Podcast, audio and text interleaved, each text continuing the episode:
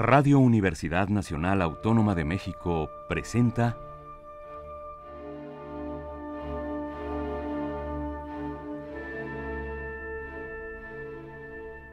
Amadeus.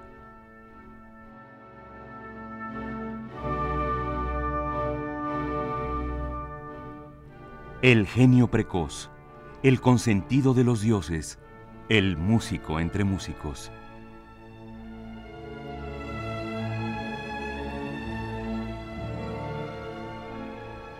Toda la música de Wolfgang Amadeus Mozart en Radio Universidad.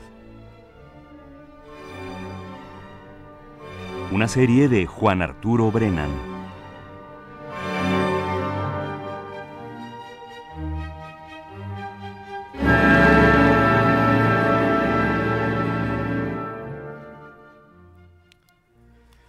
La bienvenida que doy hoy a ustedes a este programa es muy especial. Se inicia este día la serie Amadeus y aunque ya lo dije en el último programa de la serie Clérigos, Juglares y Trovadores que se transmitió la semana pasada, lo voy a repetir hoy. Concluí la serie anterior justamente cuando cumplió 10 años y empiezo hoy con este proyecto nuevo que en principio creo que no requiere justificación el hacer una serie de radio con toda la música de Wolfgang Amadeus Mozart me parece que tiene su justificación en la música espléndida, en la música misma de Mozart. Sin embargo, como también lo comenté la semana pasada, en mi caso particular hay una motivación especial. En el año 2001, dediqué los primeros seis meses de ese año a escuchar sistemáticamente las seiscientas y pico de obras que hay en el catálogo de Wolfgang Amadeus Mozart. Fue una experiencia musical deliciosa, además muy instructiva, y se me ocurrió compartirla y compartirla justamente a través de este espacio con ustedes. Ese es fundamentalmente lo que me motivó a planear esta serie Amadeus, que como digo, hoy se inicia y la invitación pues es la de siempre, que me acompañen no solamente en este programa, sino que se acerquen siempre que puedan a la serie Amadeus para escuchar la música de Mozart. Insisto, como lo dice la rúbrica de este programa, la rúbrica de entrada en la espléndida voz de mi amigo Juan Stack, voy a transmitir aquí toda la música de Wolfgang Amadeus Mozart y voy a utilizar fundamentalmente la grabación integral de la obra de Mozart que la etiqueta Philips produjo hace ya algunos años y que yo creo que es uno de los proyectos discográficos más importantes en la historia de la industria del disco, si no es que el más importante. Dicho lo cual, y sin más preámbulo, voy a dar inicio pues a la parte musical de esta nueva serie, Amadeus.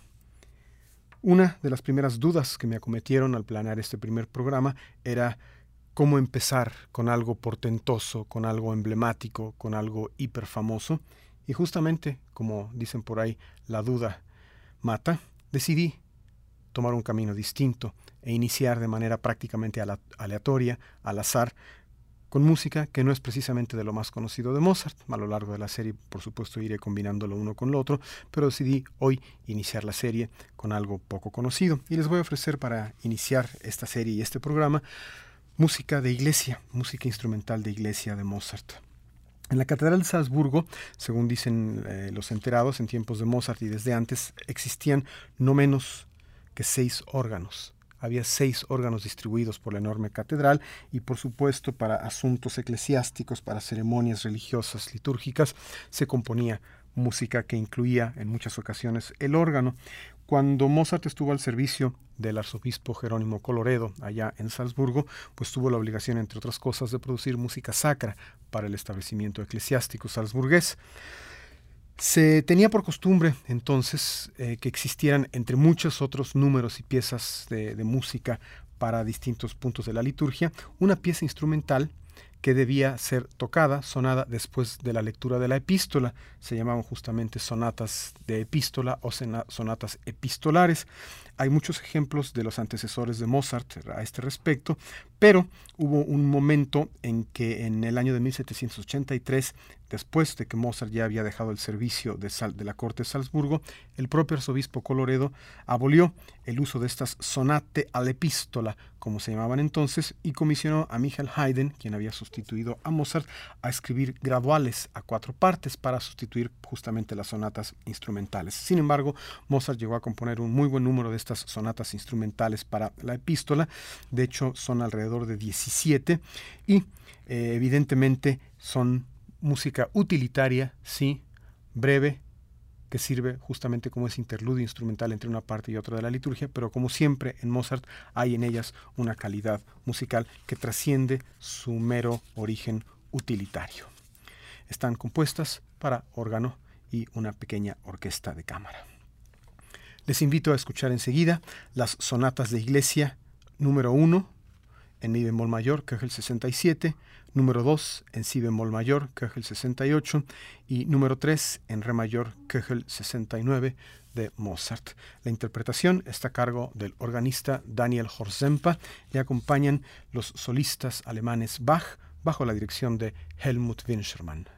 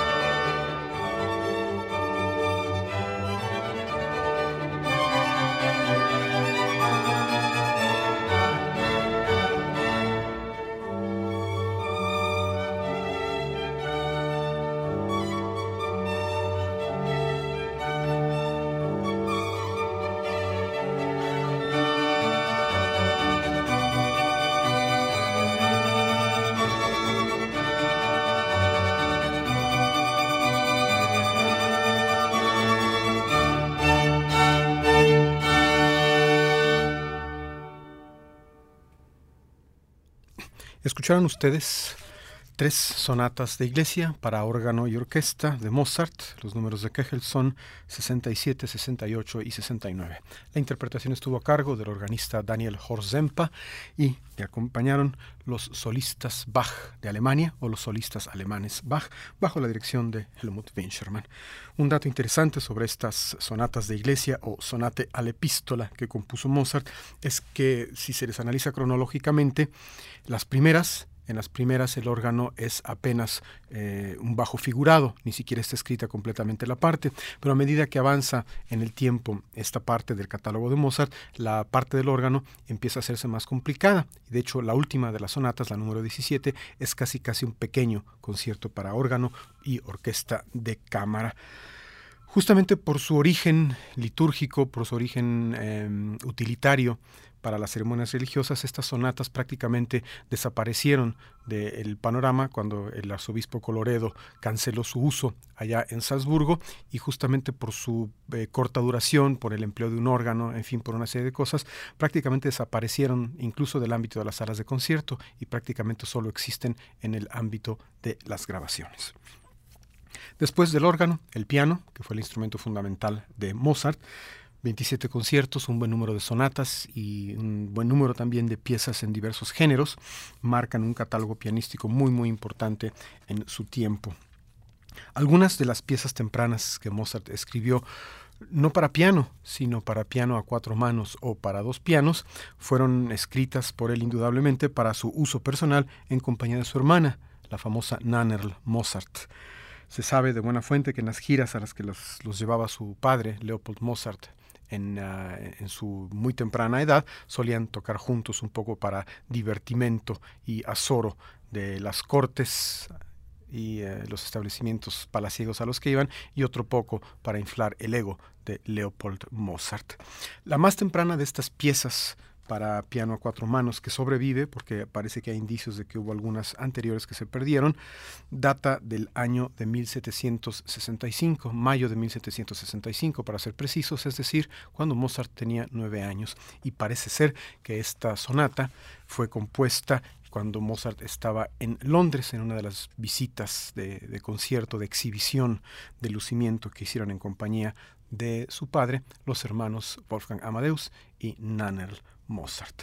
Nueve años de edad, ni más ni menos. Vamos a escuchar enseguida la sonata en Do mayor para piano a cuatro manos, Köchel 19D de Mozart. Sus movimientos, alegro, menueto y rondó allegretto. La interpretación está a cargo de Jörg Demus y Paul Baduraskoda en el piano.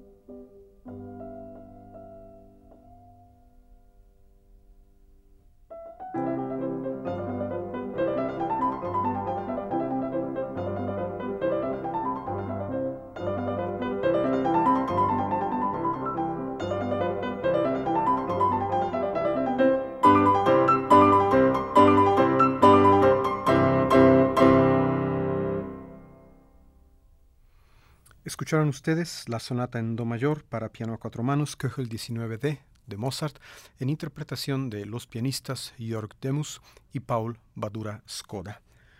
Esta colección integral de toda la música de Mozart grabada por la etiqueta Philips contiene, además de todo aquello que es eh, absolutamente de Mozart, es decir, sobre lo que hay seguridad musicológica, que es de su puño y letra, contiene además una serie de obras, de manuscritos incompletos, de autenticidad no 100% dudosa, pero sobre las cuales hay algunas eh, opiniones musicológicas diversas. Sin embargo, en aras de lo integral, en aras del afán totalizador, se han grabado estas piezas en esta colección. Algunas de ellas incluso son piezas inconclusas, piezas que Mozart dejó a medio componer y que han sido terminadas por distintos musicólogos involucrados en este proyecto. Tal es el caso de la obra que les ofrezco a continuación.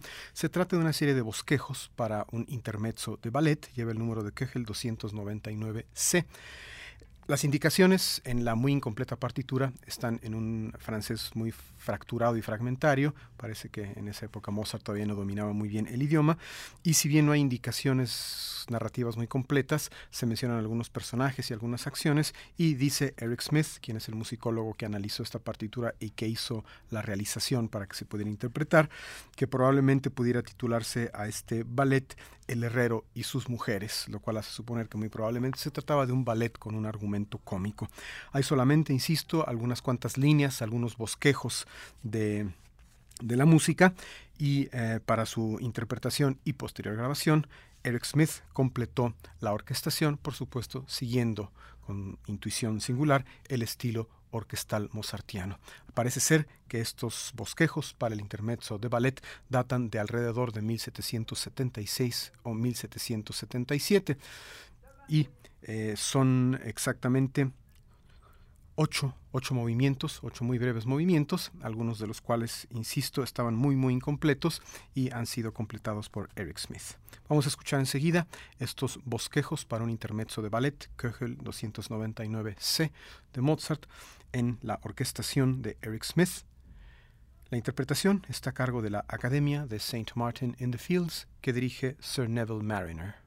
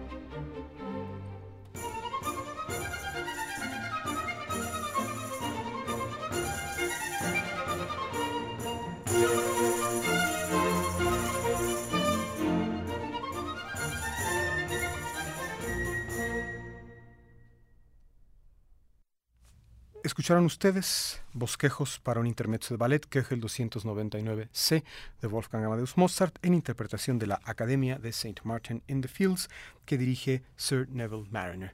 Para concluir este primer programa de la serie Amadeus les voy a ofrecer una de las obras sacras más tempranas de Mozart. Se trata de un motete para soprano, contralto, tenor y bajo, titulado Dios es nuestro refugio. Lleva el número de Köchel, número 20, y data de una etapa muy, muy temprana de la vida de Mozart, 1763. Vamos a escuchar enseguida el motete Dios es nuestro refugio.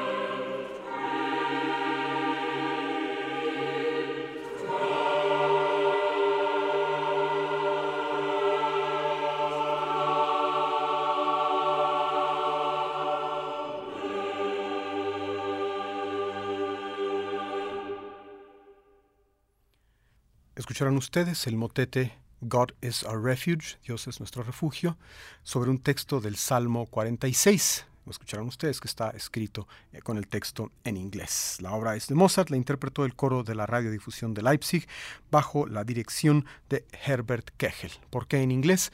Porque el muy joven Mozart estaba en Londres con su familia cuando compuso esta pieza. Con este brevísimo motete concluye esta primera emisión de Amadeus. Espero que aprueben ustedes de este nuevo proyecto mío de ofrecerles toda, absolutamente toda la música de Mozart hasta que el propio catálogo, el cuerpo y la radiofrecuencia aguanten y espero que me acompañen en muchos otros programas de esta serie. Por lo pronto me despido y les invito a que estén conmigo en la siguiente emisión de Amadeus. Soy Juan Arturo Brennan, en los controles técnicos está como siempre Carlos Montaño.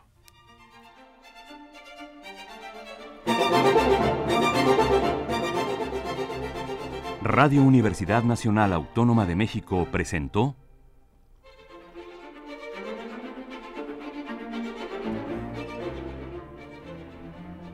Amadeus.